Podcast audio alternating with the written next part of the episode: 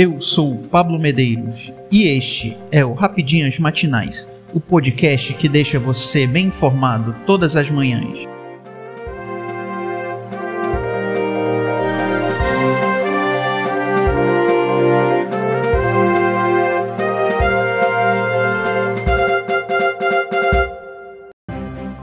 Segunda-feira, 12 de setembro de 2022. Vamos às principais notícias.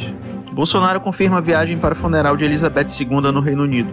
O governo federal está preparando os detalhes da viagem de Jair Bolsonaro para o Reino Unido, onde o presidente da República acompanhará o funeral da rainha Elizabeth II, marcada para 19 de setembro, na abadia de Westminster, em Londres. O convite à cerimônia foi encaminhado na noite de sábado 10 à Embaixada do Brasil em Londres.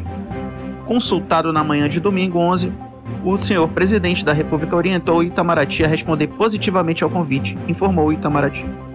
O governo também decretou três dias de luto.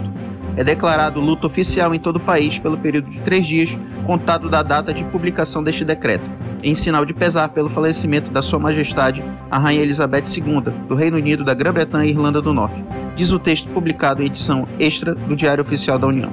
Após prestar suas condolências à família real, conversar com jornalistas estrangeiros sobre a política brasileira, a ideia da cúpula governista embarcar no mesmo dia para os Estados Unidos, país que sediará a abertura da Assembleia Geral da ONU no dia 20 de setembro.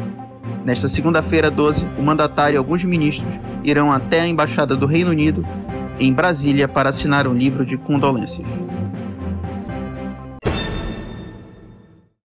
Biden homenageia vítimas, cita Elizabeth II e fala em combater terrorismo no aniversário do 11 de setembro.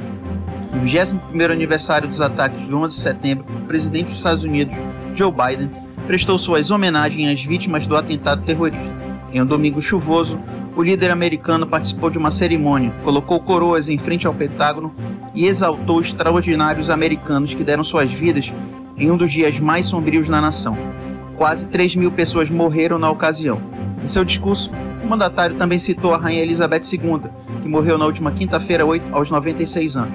A dor é o preço que pagamos pelo amor, disse Biden, ao citar a monarca em seu discurso realizado na cidade de Washington DC sob forte chuva.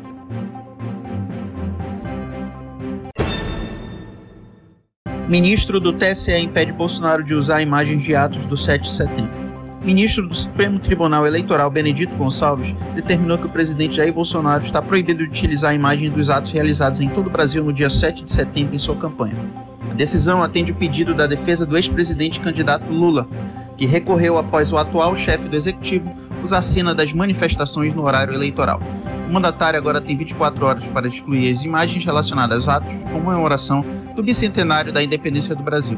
Caso o mandatário não respeite a decisão do tribunal, ele será multado em 10 mil reais por dia.